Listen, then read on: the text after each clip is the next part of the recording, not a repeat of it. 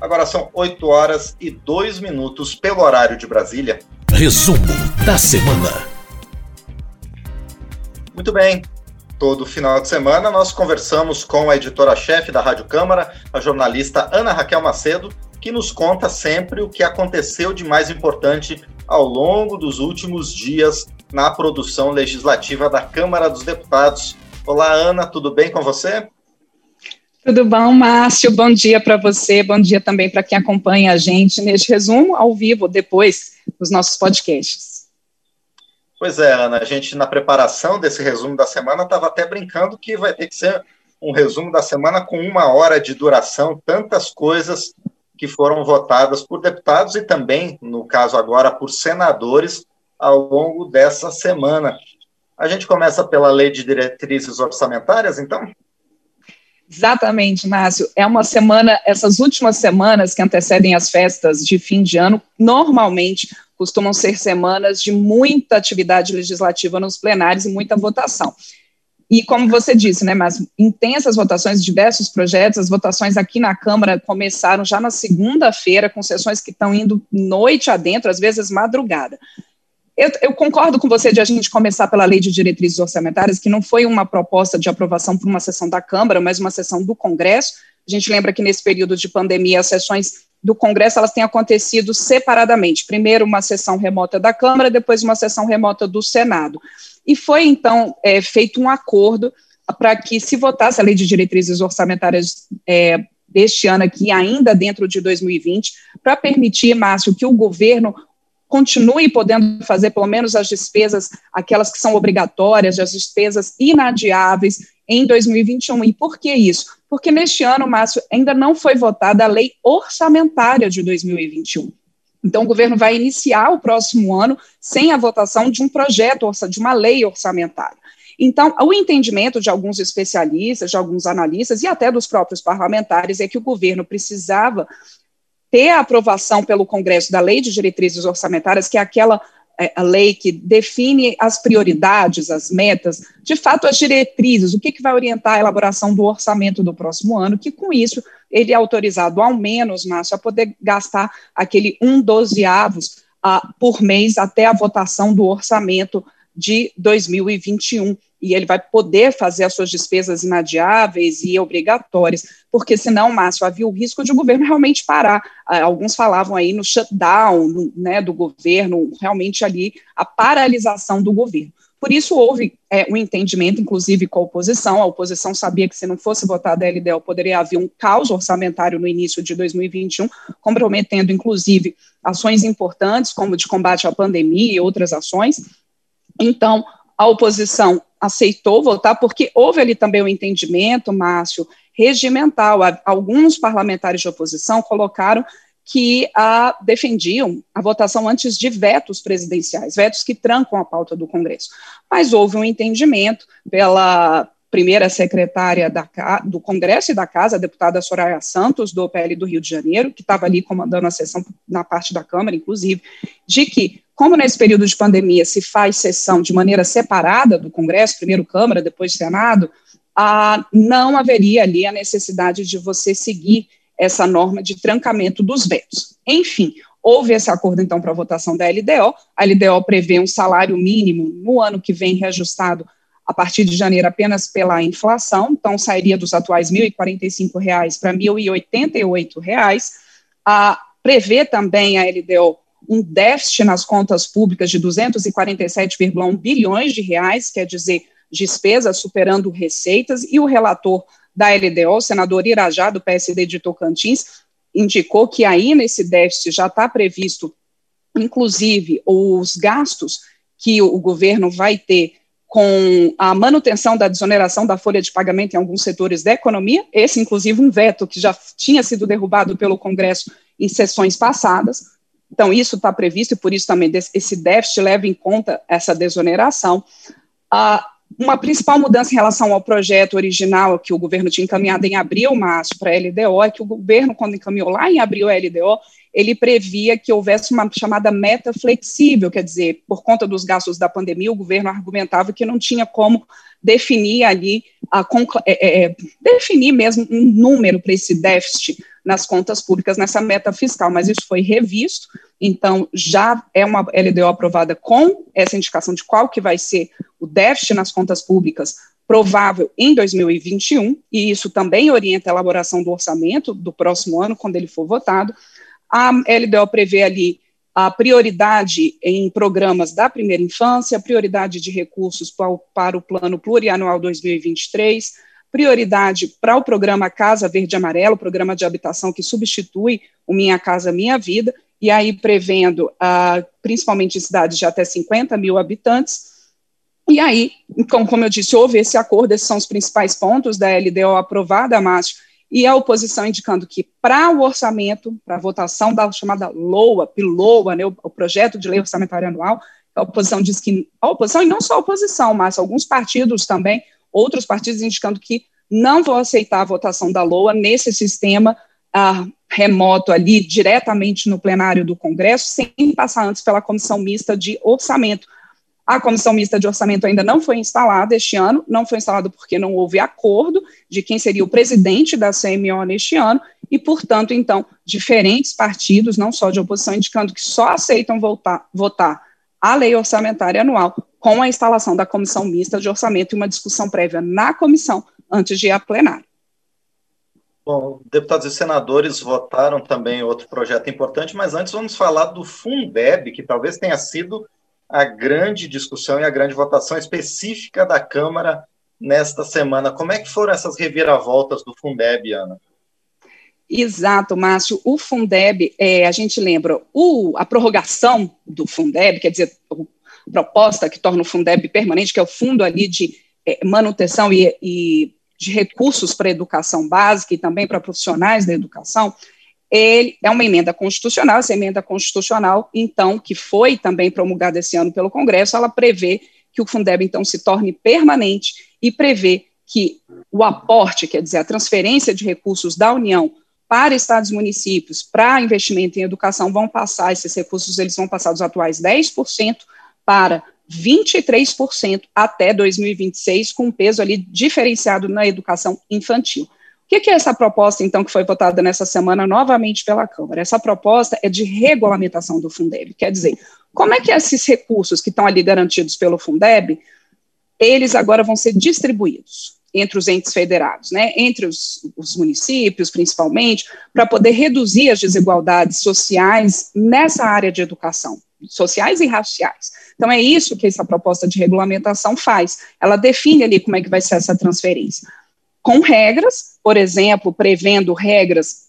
vê que está é, é, definido ali nessa proposta que no primeiro trimestre é, do ano que vem ainda estão mantidas as regras atuais, a partir de abril, então, as novas regras, e essas novas regras prevê que para essa distribuição de recursos tem que, ser, tem que ser cumpridas ali algumas condicionantes, por exemplo, que o cargo de gestor para as escolas leve em conta o mérito, o desempenho ou a própria escolha da comunidade escolar, ah, que haja ali pelo menos 80% dos alunos inscritos em exames nacionais de educação, que haja ali indicativo claro de redução das desigualdades econômicas, sociais nesse atendimento dos alunos à educação. Mas o que foi a grande polêmica, Márcio?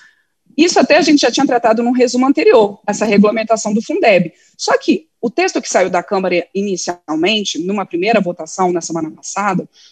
ele previa o quê? Uh, ele previa que também fosse possível a distribuição de recursos para escolas confessionais, para escolas filantrópicas e para entidades do Sistema S, quer dizer, entidades que não são públicas, mas que estariam ali recebendo recursos públicos uh, para atendimento de estudantes. Houve muita polêmica em relação a esse ponto, isso acabou passando na Câmara, no Senado, essa possibilidade ali, que dá em torno de, né, mais ou menos ali os cálculos, em torno de 12 bi para esse tipo de escolas, isso foi derrubado pelos senadores e, portanto, o texto teve que retornar uma nova análise pelos deputados. E nessa nova análise pelos deputados, os deputados entenderam, houve, como houve muita polêmica em relação a essa, essa possibilidade, mas os deputados entenderam que era preciso,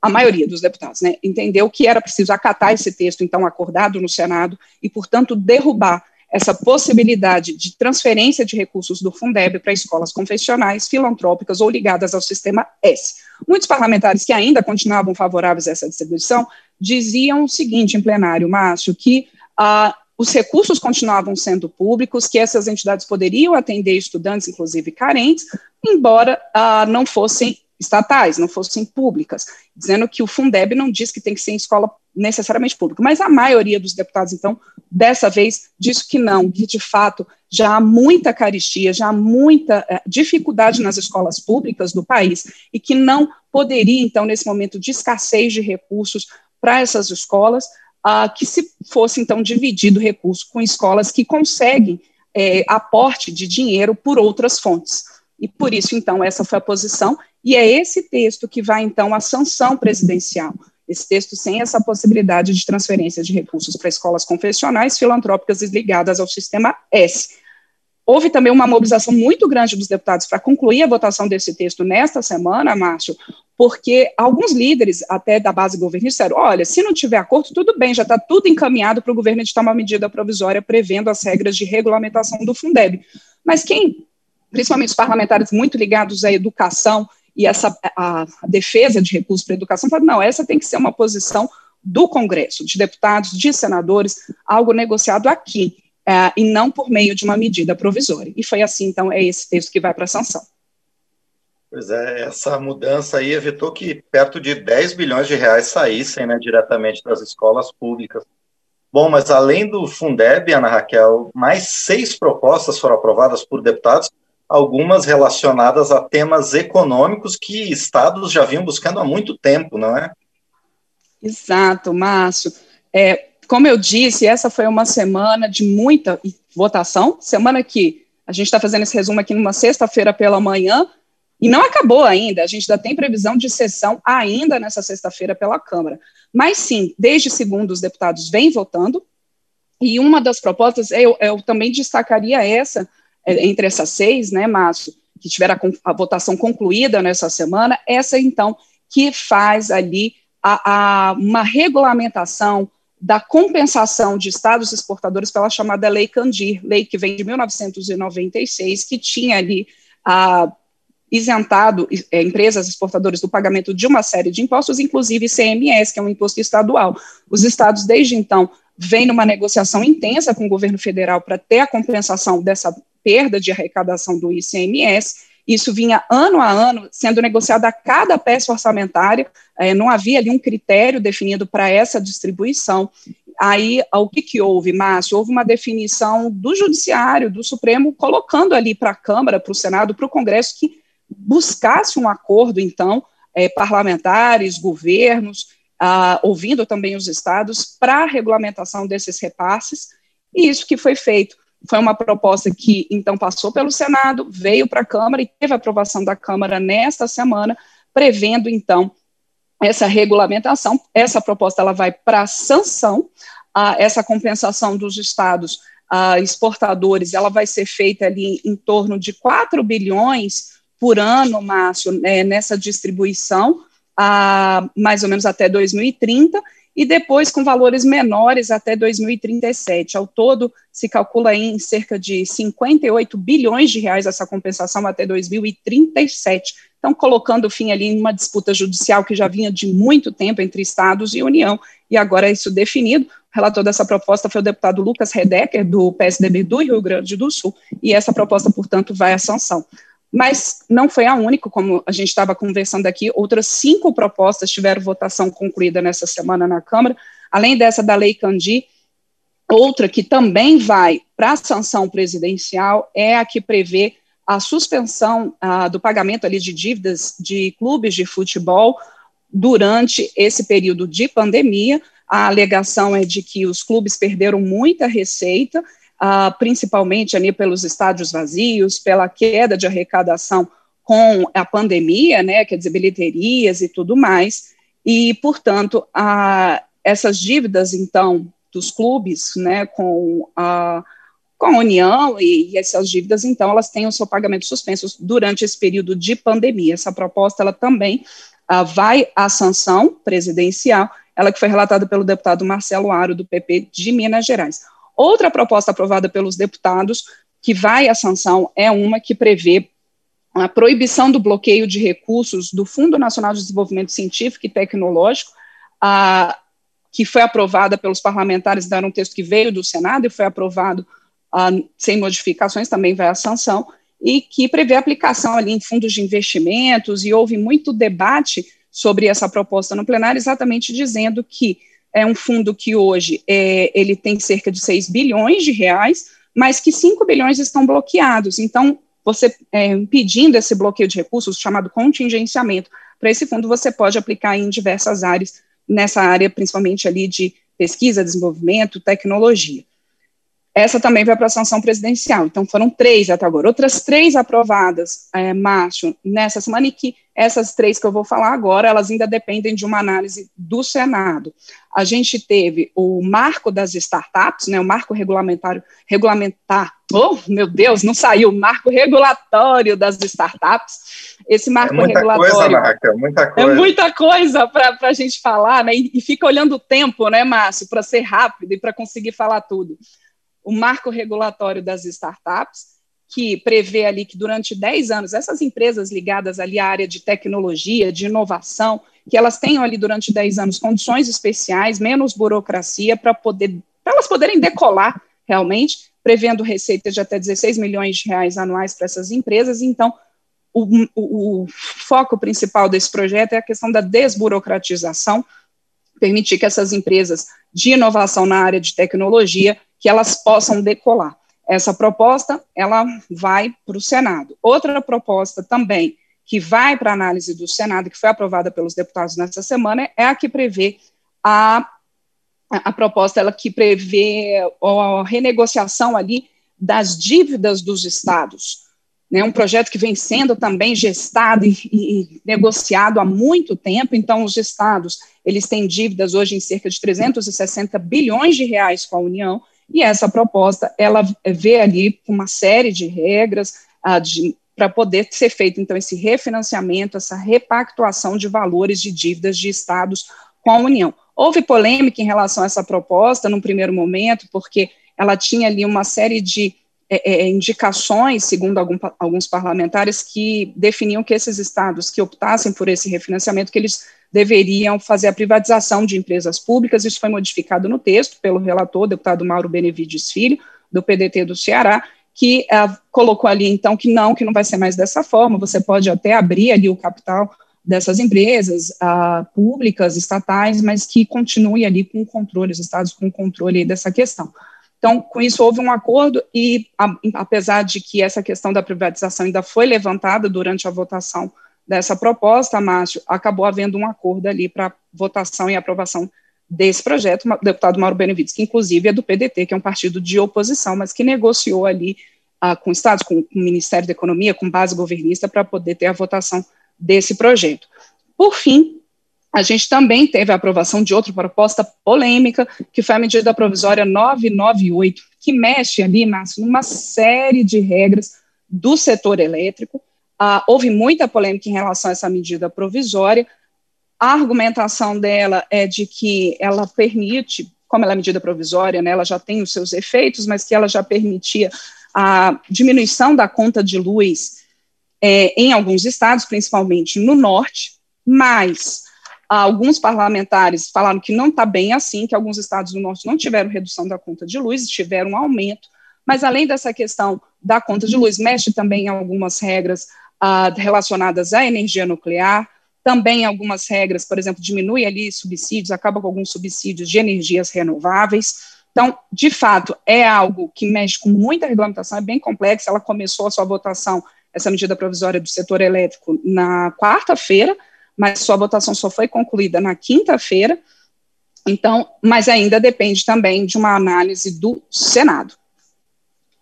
Muito bem, já estouramos o tempo, então vamos fechar o ciclo, Ana Raquel, com outra votação do Congresso Nacional, que é o projeto de lei que aprova repasse para reforçar ações de sete ministérios. De quanto é esse montante, Ana Raquel? Pois é, Márcio, esse projeto aí, que é o PLN 29, esse número foi muito falado nessa quinta-feira, nessa sessão, teve que, né, foi necessária uma nova sessão do Congresso, naquele sistema remoto, primeiro Câmara, depois Senado. Esse projeto, ele prevê, inicialmente ele previa, Márcio, esse PLN 29, ali uh, cerca de 900 milhões de reais, quase um bilhão de reais, para o pagamento do governo brasileiro a organismos internacionais, principalmente a ONU, e isso, inclusive, foi matéria de, uh, da imprensa, o próprio secretário de Relações Internacionais da Câmara, o deputado Alex Manente, do Cidadania de São Paulo, cobrando essa questão de votação, mas, enfim, depois houve uma modificação da SPLN 29 e foi aportado ali mais recursos, e aí ele chega, então, com a votação num total de 3,3 bilhões de reais, não prevendo apenas esses 917 milhões para o pagamento de organismos internacionais, mas também prevendo ali é, recursos para sete ministérios. E houve muita polêmica nessa votação, porque alguns parlamentares de alguns partidos, por exemplo, o Partido Novo, alguns partidos de oposição, dizendo que essa, esse PLN 29 ele estaria ali numa negociação uh, do governo em apoio a um dos candidatos à presidência da Câmara, porque a gente tem a eleição da mesa diretora da Câmara em fevereiro. Porque uma das questões colocadas nesse PLN 29 é que, além desse aporte de recursos para sete ministérios, há possibilidade ali de alguns desse, de algumas dessas verbas serem colocadas como emendas parlamentares ainda nesse ano. Então, houve essa indicação. Por outro lado, a parlamentares favoráveis, e o que foi a maioria para aprovação dessa proposta na Câmara e no Senado, parlamentares favoráveis a ela, dizendo que não, que ela era importante, inclusive o, o próprio relator, o deputado é, Domingos Neto, do PSD do Ceará, colocando a importância da votação dessa proposta para o pagamento desses organismos internacionais e esse, esse remanejamento aí de recursos no Ministério nesse momento. Então, ela foi aprovada, a, a, gente lembra também, Márcio, que eu acabei não citando, mas na sessão do Congresso em que houve a votação da Lei de Diretrizes Orçamentárias, houve a votação de outro PLN, que são esses projetos de remanejamento de recursos, foi um, um projeto que permitiu ali quatro, cerca de 4 bilhões de reais, a maioria desses recursos para a compensação dos estados exportadores pela Lei Candir. A gente falou aqui que foi aprovada nessa semana pela Câmara e que vai à sanção presidencial as regras definidas para esses repasses nos próximos nos anos, até 2037, esse ano é, já está ali, já foi aprovado, já foi aprovada essa possibilidade de compensação nesse projeto de lei orçamentária. Projeto, na verdade, de remanejamento orçamentário, o PLN, né? Perfeito, Ana Raquel. Muito bem, esse foi um resumo bastante aprofundado, como sempre, do que aconteceu nessa semana na Câmara e no Congresso Nacional, nesses últimos dias de atividade parlamentar. Os parlamento deve funcionar ainda na próxima semana também com votações importantes, mas o que aconteceu nesta semana até agora é isso, e eu agradeço mais uma vez, então, a Ana Raquel Macedo por nos trazer tudo o que aconteceu no parlamento brasileiro. Obrigado, Ana. Obrigada a você, Márcio. Um excelente fim de semana.